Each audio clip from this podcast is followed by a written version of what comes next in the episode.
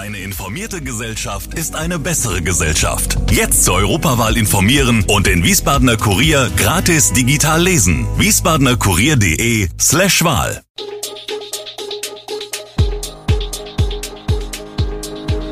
Gude, unser morgendliches News Update. Das Wichtigste aus Wiesbaden für Sie im Überblick. Guten Morgen aus Wiesbaden an diesem 7. September. Wie es um die Eiszeit in Wiesbaden steht, neue Verkehrsbehinderungen wegen Sperrung und A5 nach Unfall wieder freigegeben. Das und mehr hören Sie heute im Podcast. Es herrscht erneut Fassungslosigkeit in den Schlangenbader Ortsteilen. Zum zweiten Mal in diesem Jahr endete am vergangenen Wochenende ein Unfall auf dem Abschnitt der Bäderstraße B260 tödlich. Schaut man weiter zurück, lässt sich die traurige Liste ergänzen. Im November 2020 gab es einen tödlichen Unfall, zudem im Oktober 2018.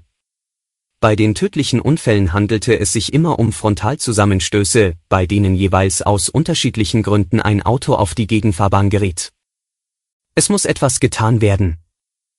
Darüber herrscht in der Schlangenbader Lokalpolitik ein weitgehender Konsens, allein, es fehlt die rechtliche Kompetenz.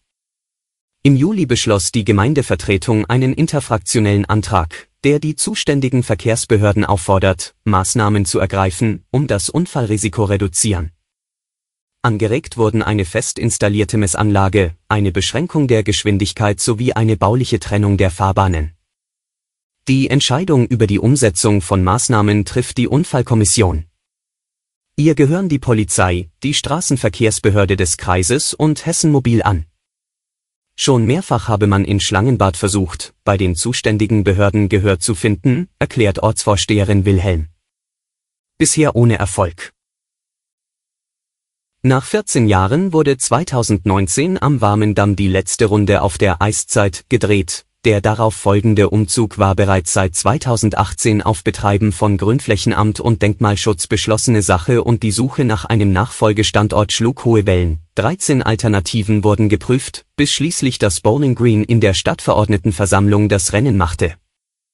Doch bis dato ist hier noch immer niemand übers Eis geglitten, die Pandemie verhinderte das. Und auch für diesen Winter ist die Realisierung fraglich. Vor wenigen Tagen beschloss der Hessische Städtetag angesichts des drohenden Gasmangels ein Energiesparpaket. Demnach sollen Weihnachtsmärkte zwar stattfinden, aber mit eingeschränkter Beleuchtung und ohne Eislaufbahn.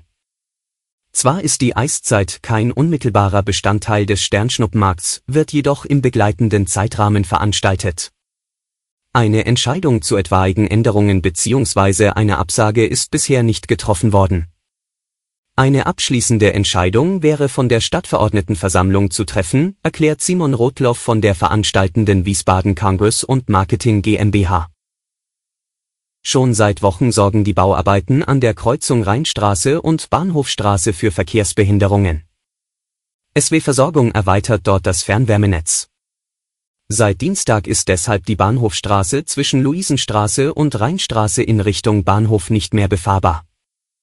Autos, die vom Dernschen Gelände kommend in Richtung Bahnhof fahren wollen, müssen an der Kreuzung Luisenstraße nach links in Richtung Wilhelmstraße abbiegen, dann weiter über die Friedrich-Ebert-Allee oder alternativ auf der Rheinstraße und dann der Bahnhofstraße weiter in Richtung Bahnhof fahren. Die Maßnahme soll voraussichtlich bis Mittwoch 12. Oktober dauern. Von Freitag bis Sonntag findet zum nunmehr 17. Mal das Taunusstraßenfest in Wiesbaden statt.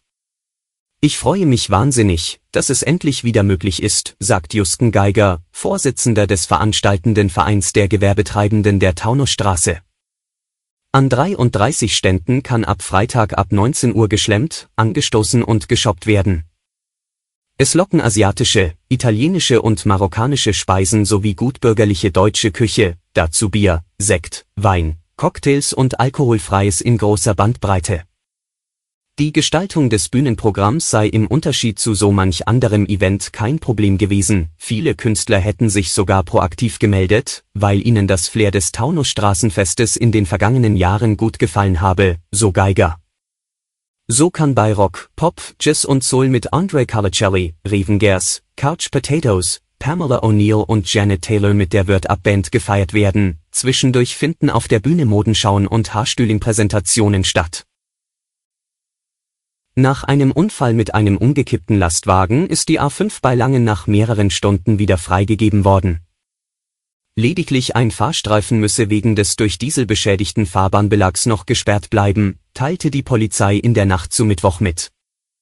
Insgesamt dauerten die Bergungsmaßnahmen nach dem Unfall in Fahrtrichtung Frankfurt am Dienstagvormittag demnach zwölf Stunden. Zeitweise habe sich der Verkehr auf der vielbefahrenen Strecke bis zu zehn Kilometer gestaut. Rettungskräfte versorgten die Wartenden. Der mit rund 11 Tonnen Flüssigseifenextrakt beladene Lastwagen stieß nach Polizeiangaben mit einem Pkw zusammen und kippte dann auf die Seite.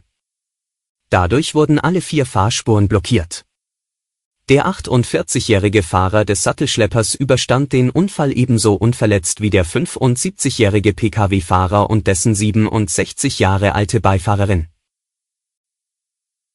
Zum Abschluss noch ein Blick auf die Lage in der Ukraine. Die USA wollen Russland nicht als terrorunterstützenden Staat einstufen.